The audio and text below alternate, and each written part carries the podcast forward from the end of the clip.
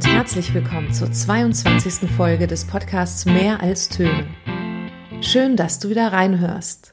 Die heutige Podcast-Folge ist im Rahmen des Seminars Musikpädagogik und die Idee der Freiheit entstanden und wurde von Felix Theuner, Christine Strübing, Armando Strauß und Thomas Weisenhorn produziert. Neben den Studierenden kommen erneut SchülerInnen zu Wort. Dieses Mal sind es Jugendliche, die in Cottbus in Brandenburg zur Schule gehen. Die Studierenden und Jugendlichen haben während der Entstehung dieser Podcast-Folge darüber reflektiert, wie es für sie persönlich war, mit der Freiheit bei ihrer Zeiteinteilung umzugehen, die während des Lockdowns im Frühjahr ja recht plötzlich entstanden ist. Ich wünsche viel Spaß beim Zuhören. Hallo zusammen. Diese Folge ist dem Thema selbstbestimmtes Lernen in Zeiten der digitalen Lehre gewidmet. Wir sind Christine, Armando, Felix und Thomas und werden in den nächsten circa 20 Minuten unsere Erfahrungen und Gedanken zu dem Thema digitale Lehre mit euch teilen. In unserem Beitrag geht es also um das selbstbestimmte Lernen. Dazu haben wir den Grundkurs Musik in der 10. Klasse des Max-Steenbeck-Gymnasiums in Cottbus interviewt. Gestützt durch die Aussagen der Schüler haben wir uns Gedanken zu diesem Thema gemacht mit dem Schwerpunkt Musikunterricht, da wir alle angehende Musiklehrerinnen und Musiklehrer sind und auch schon zum Teil in diesem Bereich arbeiten. Armando stellt zu Beginn eine allgemeine Einführung zur digitalen Lehre vor. Christine zeigt auf, welche Softwaremöglichkeiten es gibt, mit digitaler Lehre sinnvoll umzugehen und nennt gute Beispiele für Apps und Programme. Felix, der auch die zehnte Klasse in Cottbus unterrichtet, stellt vor, mit welchen Methoden und Projekten er versucht hat, die Vorteile des E-Learnings zu nutzen. Zu guter Letzt werde ich über das selbstbestimmte digitale Lernen auf den Musikunterricht bezogen sprechen. Zwischen unseren einzelnen Beiträgen hören wir Ausschnitte aus Songs, die die Schülerinnen aus Cottbus in ihrem digitalen Musikunterricht während der Corona-Zeit selbst geschrieben haben. Has it been since we got to know each other? When we first met, I knew you and me, we fit together. Of all the friends I've ever met, you're the one I won't forget. And to find time before you do, I will go to heaven and wait for you. Side by side,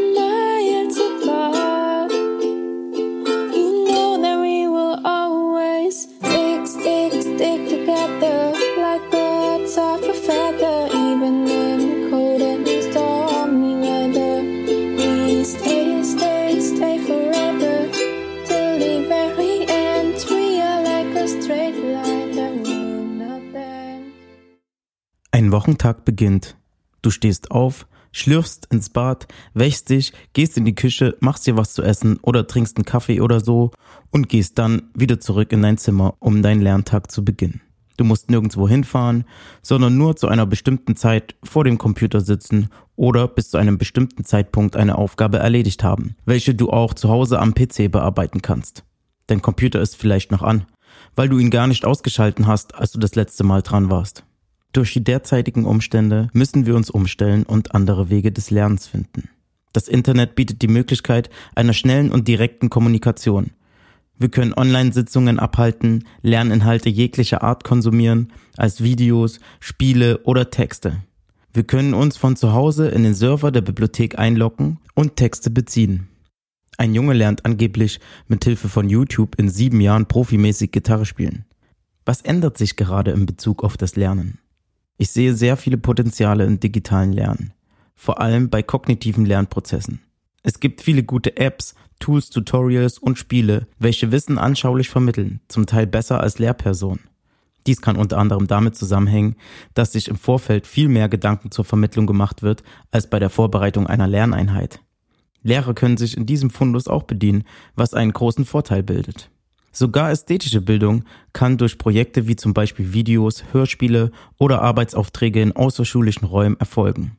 Bedenken kommen mir bei der Abhängigkeit von digitalen Medien und dem Bedürfnis, mit anderen Menschen in einem echten, unmittelbaren Kontakt zu sein. Wie wird sich unsere Rolle als Lehrperson diesbezüglich verändern? Was können nur wir vermitteln, was die technischen Mittel nicht leisten können? Und welche Rolle wird dies in der Bildung spielen? Lernen wir gerade mit den neuen Medien zu lernen und sie vielleicht sinnvoller zu nutzen, uns selbst besser zu strukturieren und selbstbestimmter zu arbeiten? Oder ist die digitale Form eher hinderlich für einen früchtetragenden Lernprozess? Was sind die Vorteile dieser Lernform und wo liegen eventuell Knackpunkte? Wie viel Freiheit bekommen wir dadurch? Ist es wirklich Freiheit und Selbstbestimmtheit? Auf jeden Fall sind wir gerade alle auf dem gleichen Stand. Wir müssen alle lernen, mit der aktuellen Situation umzugehen. Ich meine, wenn ich nicht zur Schule gehen muss, dann stehe ich halt auch nicht halb sieben auf. Ich bin ja nicht verrückt. Also ich muss ganz ehrlich sagen, dass ich den Lernunterricht für mich persönlich sehr chaotisch fand. Ich habe immer wieder sehr schnell den Überblick verloren über die Aufgaben, die ich schon gemacht habe, die ich noch nicht gemacht habe.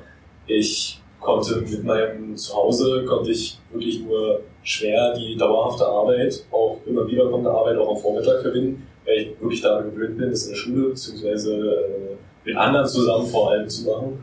Ich habe halt als eigentlich einzige Methode, Schule zu machen, mein PC und die Sache ist, da sind dann manche Spiele oben und dann ist manchmal so die Abwägung, mache ich jetzt Schule oder öffne das Spiel und dann ja, Spiel geöffnet. Ich jetzt nicht äh, eindeutig positiv und nicht eindeutig negativ äh, sehe, ist, dass es einen regelrechten Handel mit äh, Aufgabenlösungen gab. Also generell die Kommunikation zwischen Schüler und Lehrer fand ich besser.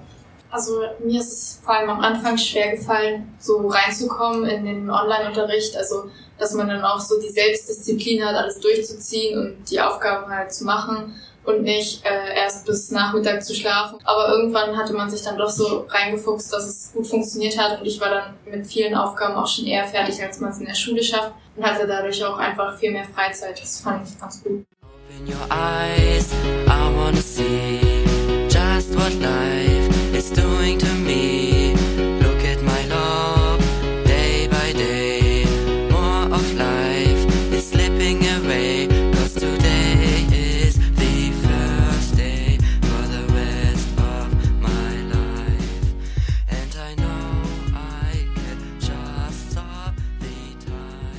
Wir haben nun gerade schon mal gehört, was allgemein beim selbstbestimmten Lernen gut lief und was nicht.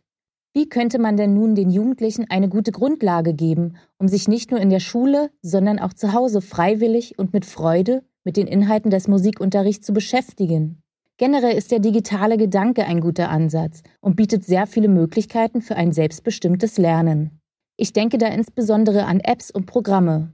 Heutzutage hat man ja schon ein Musikproduktionsstudio in der Hosentasche, wenn man gewisse Apps runterlädt. Dafür braucht man nicht mal Geld ausgeben, wie zum Beispiel bei der App Music Maker Jam. Dort kann man aus verschiedenen Loops Songs erstellen und auch verschiedene Akkorde integrieren. Allerdings sind die Akkorde und Loops bei der kostenlosen Version begrenzt. Aber allein schon die Auseinandersetzung damit, welcher Akkord passt und welcher eventuell nicht, schärft schon das musikalische Ohr und ist eine gute Grundlage für die Musiktheorie, in diesem Fall die Harmonielehre. Und damit können sich die Jugendlichen auch zu Hause beschäftigen und erleben sicherlich auch ein Erfolgserlebnis, wenn der erste coole Song erstellt wurde. Eine weitere App zum Bearbeiten und Teilen von eigenen Songs ist die App BandLab. Hier ist wirklich alles kostenlos und man hat sogar sehr viele Instrumente zur Auswahl, die man mittels Tastatur auf dem Handy oder Tablet einspielen kann. Wer also kein Instrument zu Hause hat, kann somit ein wenig üben und eigene Melodien erfinden. Man kann auch eine Gitarre oder ein Mikro via Plugin anschließen und aufnehmen. Damit es nicht nur bei einer Melodie bleibt, stehen den Nutzern eine große Auswahl an Loops und Beats zur Verfügung. Auch hierbei können die Jugendlichen wieder ihr musikalisches Ohr schärfen, da zwar die Loops sich teilweise an die selbst eingespielte Tonart anpassen, aber es oft innerhalb der Loops nicht passt und man ganz genau hinhören muss.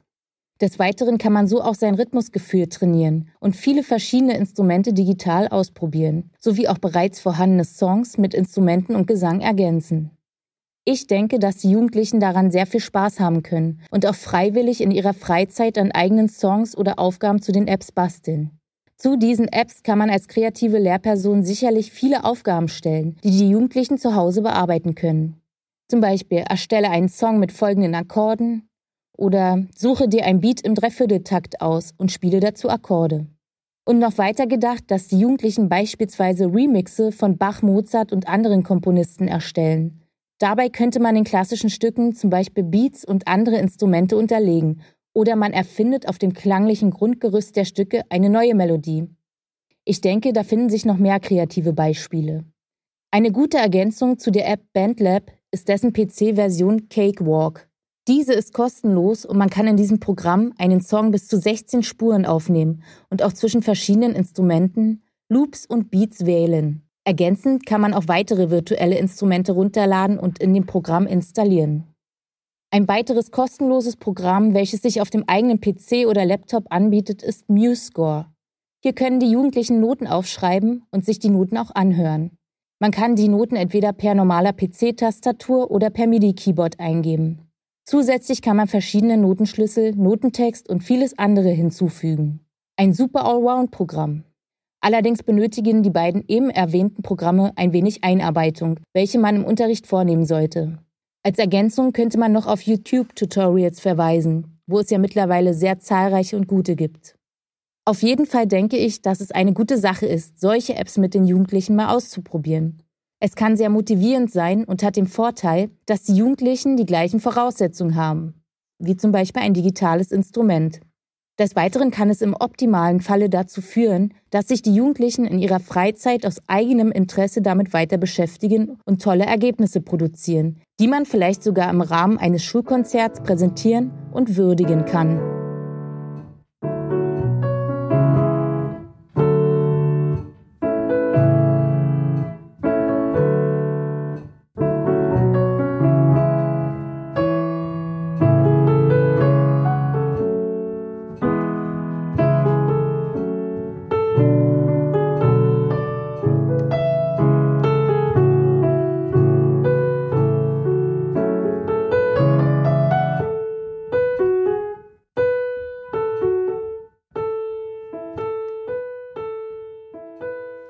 Ich habe in den letzten drei Monaten, also seit dem Corona-Lockdown, mit meinen Klassen viel ausprobiert. Ich hatte natürlich den Vorteil, dass ich an meiner Schule nur zwei Klassen in Musik unterrichte und wir eine Online-Lernplattform zur Kommunikation mit den SchülerInnen bereits seit vielen Jahren nutzen. Ich möchte jetzt kurz berichten, mit welchen Mitteln ich in der Zeit gearbeitet habe und versucht habe, das Beste aus der ungewohnten Situation herauszuholen. Natürlich bin ich mir bewusst, dass ich die optimalen Bedingungen hatte, aber wir wissen ja, dass wir selbst auch einen Anteil daran haben, wie unsere Bedingungen sind und vielleicht können wir die ein oder andere Idee daraus auch für die Zukunft mitnehmen. Mein erster Gedanke war eigentlich, okay, wie kann ich das jetzt alles nutzen, um irgendwie den Schülerinnen trotz der besonderen Situation noch etwas mitzugeben? Welche Vorteile hat es vielleicht auch, dass jetzt alle zu Hause sitzen und unter diesen Umständen lernen müssen? Fast alle SchülerInnen haben einen PC oder Smartphones für ihre Arbeit zu Hause. Also warum sollen sie diese nicht auch aktiv und mit pädagogischer Anleitung nutzen? In meiner sechsten Klasse habe ich Aufgaben gestellt, die mehrere Medien miteinander kombinieren und mit Hörbeispielen, Arbeitsblättern, YouTube und eigener Recherche im Netz arbeiten. Sie sollten zum Beispiel Steckbriefe zu Instrumenten schreiben und aus verschiedenen Quellen die Informationen heraussuchen. Außerdem habe ich sie einen Song, den sie sich selbst aussuchen konnten, nach verschiedenen Kriterien untersuchen lassen aber auch auf die Beschreibung ihres eigenen Geschmacks Wert gelegt. Dadurch konnten die Kinder sich Zeit nehmen, ihren eigenen Musikgeschmack zu hinterfragen und vielleicht auch besser zu erklären. Ebenfalls war es mir sehr wichtig, dass die Kinder trotz alledem viel singen. Und so haben wir auch ein gemeinsames Chorprojekt auf die Beine gestellt, bei dem alle zu einem Playback singen und ein Video aufnehmen, was ich am Ende zusammengeschnitten habe. Auch wenn das Endergebnis nicht perfekt ist, hat es den Jugendlichen großen Spaß gemacht, so ein gemeinsames Projekt zu haben und am Ende ein Teil des großen Ganzen zu sein. Elias sagt dazu zum Beispiel, Zusammen singen hat man ja an sich relativ selten. Da ist das schon mal schön, wenn man das dann mal in einer großen Gruppe auch machen kann. Ähm, und äh, Body Percussions habe ich bis jetzt noch nie außer im Musikunterricht gemacht. Und das finde ich tatsächlich auch ziemlich spaßig und das waren die zwei Dinge, die mir so ein bisschen zu Hause gefehlt haben daran. Also jetzt auch nicht sehr, aber es, es ist schon schön, das zu haben.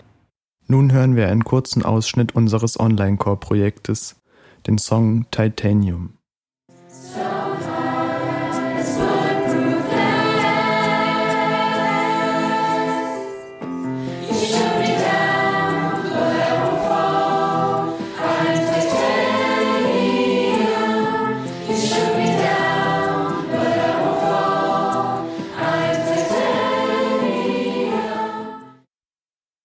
Meine zehnte Klasse hat sich in den ersten Wochen über YouTube-Tutorials und Arbeitsblätter die Grundlagen für die Arbeit mit MuseScore beigebracht. Sie sollten als Training zum Refrain ihres Lieblingssongs ein Liedsheet schreiben. Später hatten sie dann mit einem Coaching durch einen Jazzpianisten und der Hilfe von Studierenden die Möglichkeit, selber einen eigenen Song zu schreiben und dazu ein Lerntagebuch zu führen. Besonders aufgefallen ist mir dabei, dass auch die Kinder, die über weniger musikalische Vorerfahrung als andere verfügen, trotzdem zu einem tollen Ergebnis gekommen sind. Dadurch hatten sie die Möglichkeit, sehr frei ihr musikalisches Können und Wissen in der Praxis zu entdecken. Sie haben lustige oder ernsthafte, persönliche oder unpersönliche Texte umgesetzt und sind an dieser Aufgabe auf jeden Fall musikalisch sehr gewachsen. Jede und jeder mit ihren oder seinen individuellen Möglichkeiten.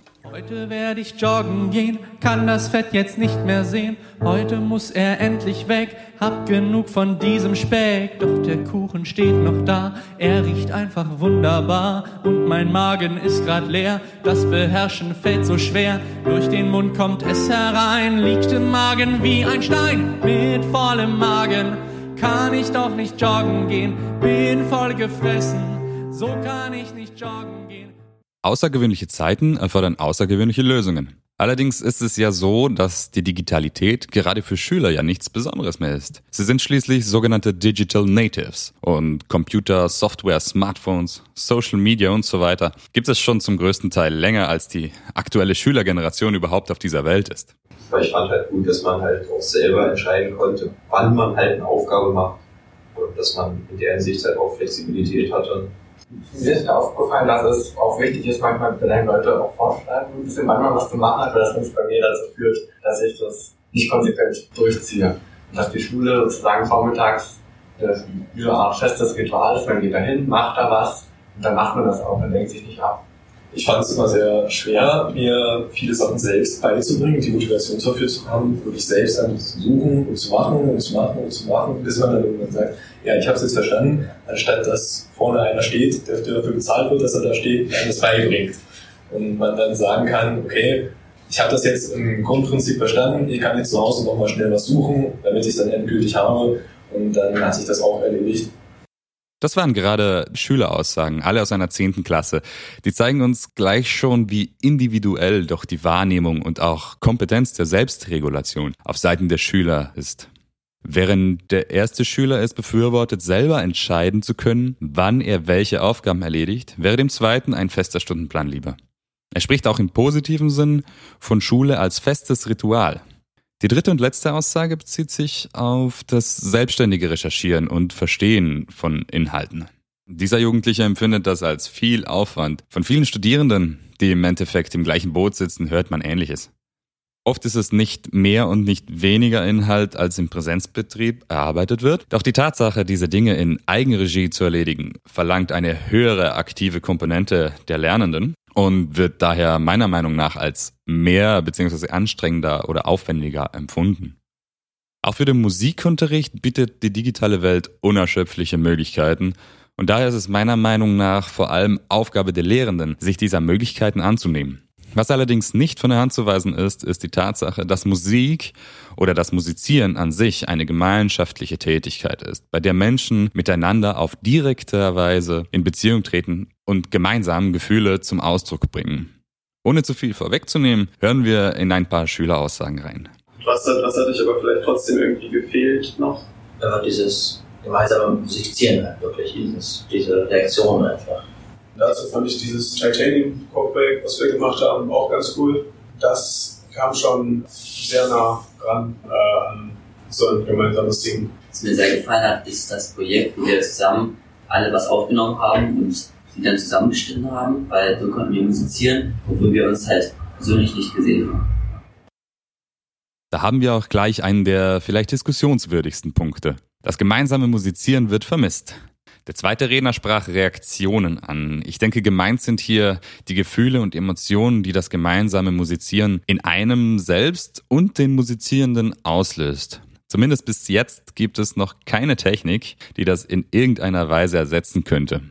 Gerade in turbulenten Zeiten sind es Dinge wie das Musizieren, welche den Leuten Freude und Hoffnung bringen. Hierzu fallen mir sofort als Beispiel die Balkonkonzerte der Italiener während des Shutdowns ein. Aber um zum Thema zurückzukehren, es gibt, wie wir schon wissen, viele Mittel und Wege, dennoch kreativ Musikunterricht in die Zimmer der Kinder und Jugendlichen zu bringen.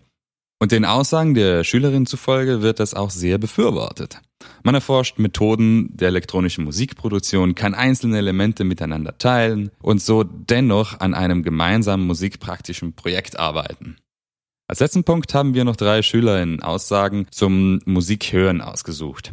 Ein wesentlicher Punkt im allgemeinen Musikunterricht ist schließlich auch das Kennenlernen von verschiedenster Musik, um den Horizont zu erweitern. Es hat vor allem diese Vielfältigkeit gefehlt und man sonst, wenn man zu Hause ist, vor allem nur seine eigene Playlist hört oder Radio hört und es immer wieder die gleichen Lieder sind. Wo ich zu Hause war, da habe ich irgendwie auf einmal viel mehr Musik gehört, als ich das sonst tue, weil man einfach so Zeit hat und man macht dann so Aufgaben und dann kann man halt Musik hören und deswegen habe ich irgendwie viel mehr Genres oder Richtungen einfach gehört, als ich das sonst tue.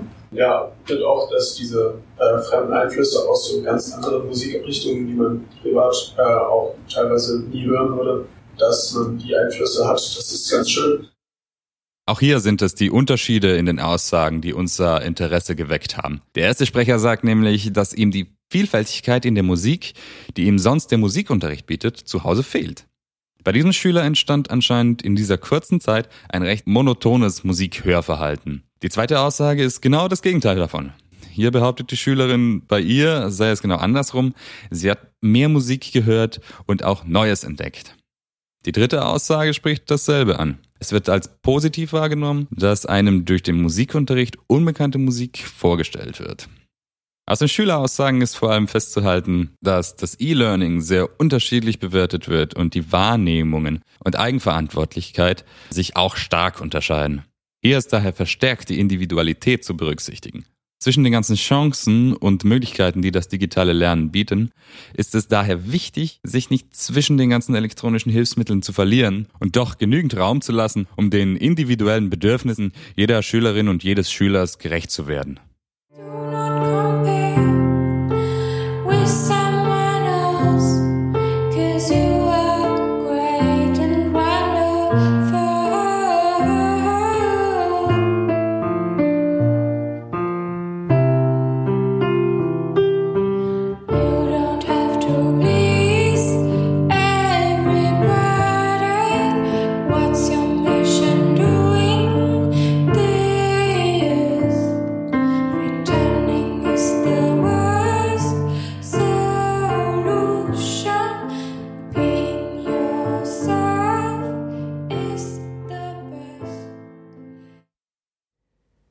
Bedanke mich ganz herzlich bei Felix Theuner, Christine Strübing, Armando Strauß und Thomas Weisenhorn für diese vielseitige Podcast-Folge, in der wir sogar Ausschnitte eigener Songs von Jugendlichen des Max-Steenbeck-Gymnasiums anhören durften.